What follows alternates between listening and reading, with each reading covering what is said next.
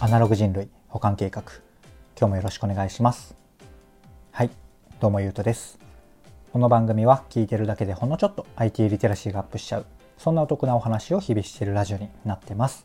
たまたま聞いちゃった方もほんの少し聞いていってくださると嬉しいです。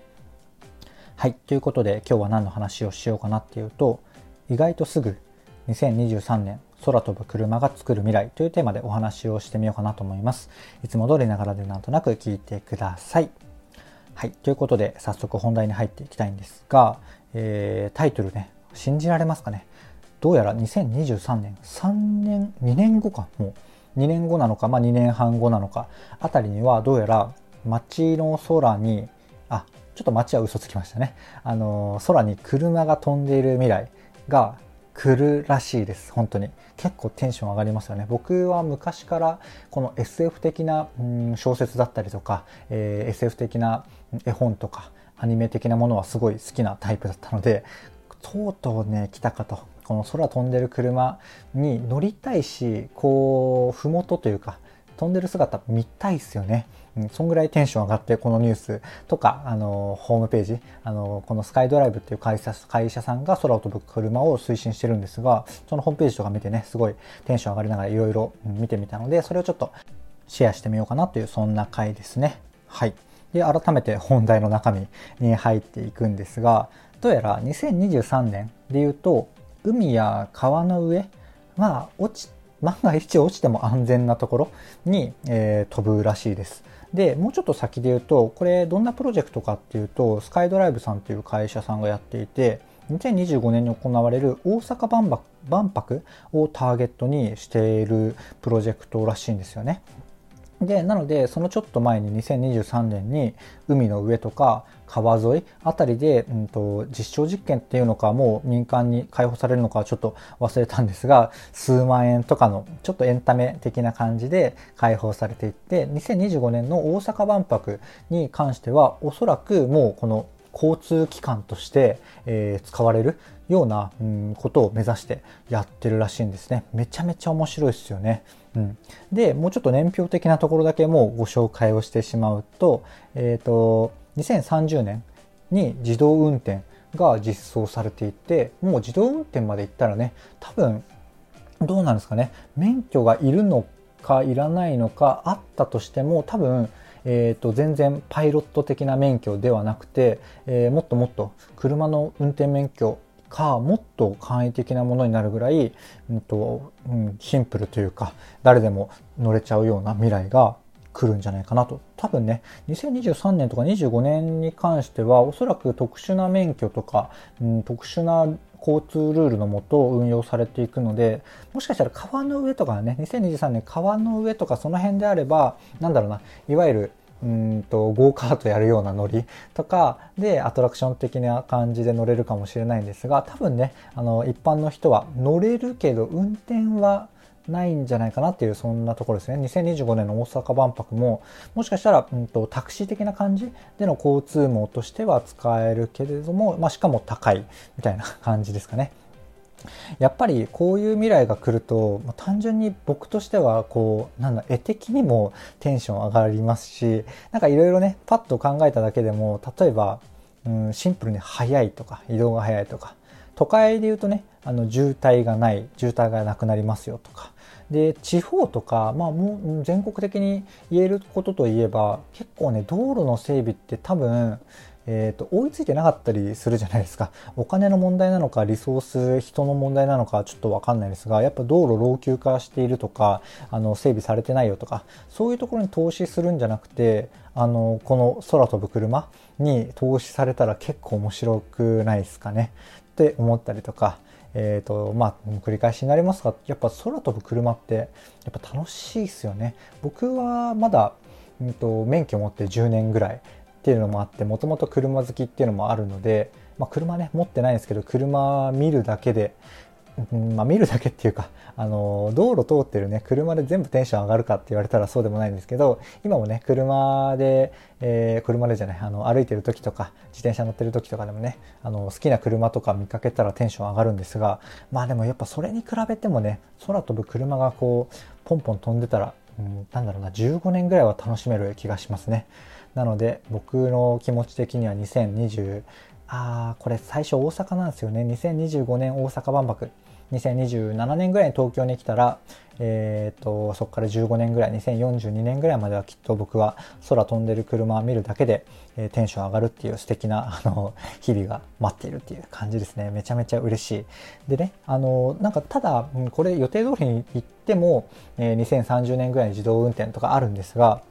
いろいろ記事拝見してるとやっぱこういう新しいテクノロジーって一番、まあ、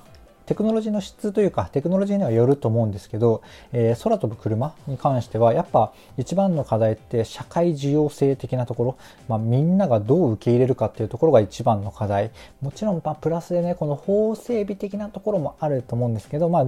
僕らの気持ち的なところとかが、こう、課題だったりしますよっていうお話があったんですよね。まあでも、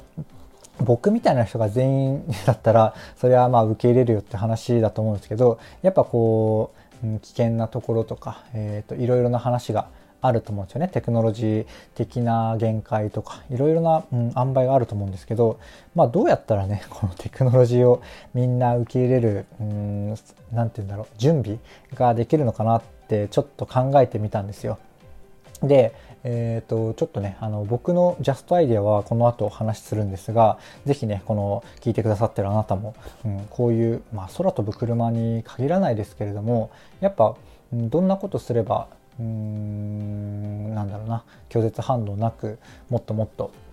受け入れられるのかなってうん、考えてみてみると結構ノートになっていいかなと思います。でね、僕も別にそんないいアイデアがパッと出たわけじゃないんですが、えー、っと、まあ、パッとね、まあ、2つはあるなと思っていて、まあ、2つ目を、うん、深掘ると、やっぱり出てきそうな予感はあるんですが、僕のね、考えは薄い状態ですと。なので、まあ、これ聞いてくださった後にまた考えていただけるといいかなと思います。で、一個が、まあ、まさにこういう配信は結構そういう役割は担えるかなとは思っていて、やっぱり、なんだろうな、シャワーのように、当たり前のようにこういうテクノロジーの話題が入ることで、多分、うん、まあ、結構聞いてくださってる方は、すでに AI とか、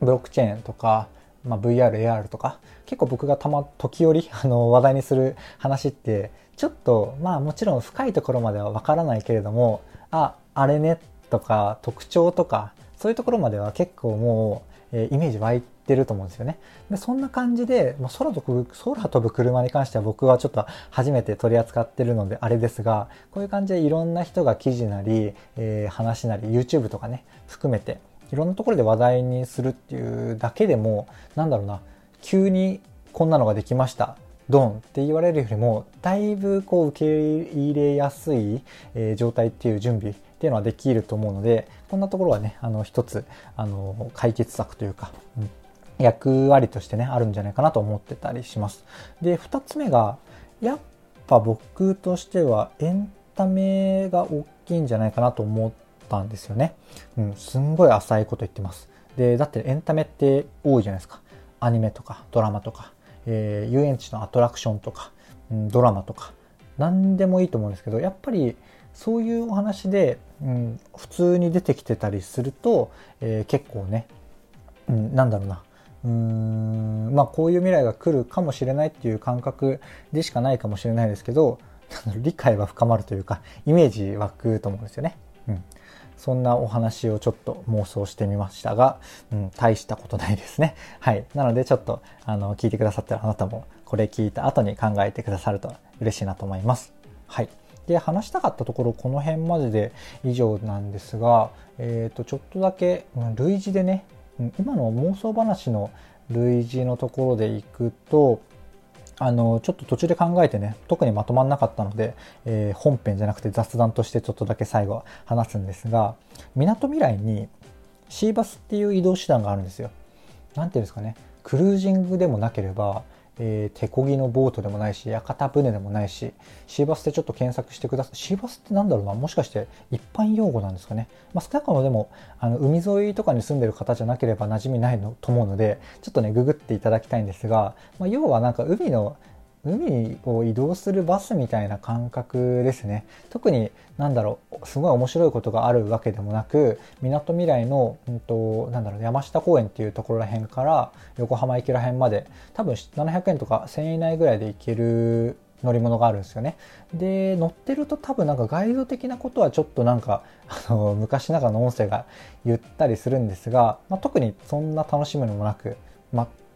そんな楽しみもなくっていうんですが、僕は結構好きでね、あの、700円、あの、港未来から横浜って別に歩けるし、え、ー、と、まあ、山下公園から横浜だと、まあでも30分弱とかなのかな。で、歩けるし、えー、電車で乗ったらね、別に、え、200円ちょっとで行ける話なんですよ。それを、まあ、海でちょっと、あの、バシャバシャしながら、シュイーンと移動するので700円っていうのがあるんですよね。で、これ結構、まあ、空の話とリンクさせて考えていて、ちょっとはヒントになるかなと思ったんですよね。で、700円で移動するけど、僕は、えっ、ー、と、単純にね、海の移動の気持ちよさと、えっ、ー、と、なんかこう、波をこう、作ってるっていうか分かりますかね？単純にこう泳いだりしてもそうですけどそこからこう波みたいなの生まれるじゃないですか。僕はただねそれ自体が好きだから700円払って結構あの乗ったりするんですがこの C バスもね結構廃れてるんですよ、うん、なのでなんかこう空飛ぶ話を、えー、直接考えるとちょっと未来すぎて難しいですけれども結構この C バスをどうやったらこうもうちょっと当たり前の交通なんだろう交通機関として考えるか、まあ、当たり前の交通機関じゃなくて逆にねものすごいアトラクションにするっていう手もあると思うんですけど、えっと、そういう感じでどうやったら乗る人がもっと増えるんだろうなって考えてみるとうんそれが直接空飛ぶ車に使えるかはまあ微妙なんですがちょっとね考える順番とか、えっと考え方的には結構、うん、いいんじゃないかなと思ったのでご紹介してみました。はい。C バスね、個人的にはすごいおすすめなので、横浜来た際は、うーん、まあね、バスで移動するよりはやっぱ楽しいので、観光としてはね、絶対いいと思いますよ。なので、あの、来た際はぜひ乗ってみていただけると嬉しいなと思います。特に僕に、あの、C バスに乗ったところで恩恵は何もないんですが、うん、ぜひ乗ってみていただけると、個人的には嬉しいです。というところで、あの、ちょっとよくわかんない話になってきたので、この辺で終わろうかなと思います。こんな感じで僕の配信では Web とかアプリとかテクノロジー的なテーマを題材に、えー、ニュースとか取り上げつつ、えー、本題はね、本題というかメインの内容はセットでお伝えする僕の妄想話とか感想とか周辺の知識っていうそんなテーマでお話をしている番組になってます。ちょっとでもね、コンセプトとか今回の配信がいいなと思ってくださった方がいらっしゃいましたらいいねとかフォローとかコメントやレターをいただけると嬉しいです。はい。ということで、うん、今日はなんかね、素敵な案を出せなくて悔しい気持ちなんですが、僕はね、あの、こんな感じで、いつもこう、ニュースとかを元ネタに、自分のこと、なんだろうな、えっ、ー、と、ステップ的にはこういう情報をもとに、えー、それ自体をね、どうするかとか、どうやったら流行るかとか、そういうことを考えつつ、その後に自分の仕事とか、自分がこうやりたいこととかと、えー、リンクさせて、まあ、リンクさせてっていうか、今、いわゆるそこから中用、抽象化させて転用させようっていうところをこう考えたりするんですが、まあ、そのね、最初の段階をこうやってシェアしてるっていう、そんな番組になってますっていう、終わる寸前にまた番組の紹介になってしまったんですが、今度こそ終わりにしようかなと思います。今回もね、最後まで聞いていただいてありがとうございました。ではまた。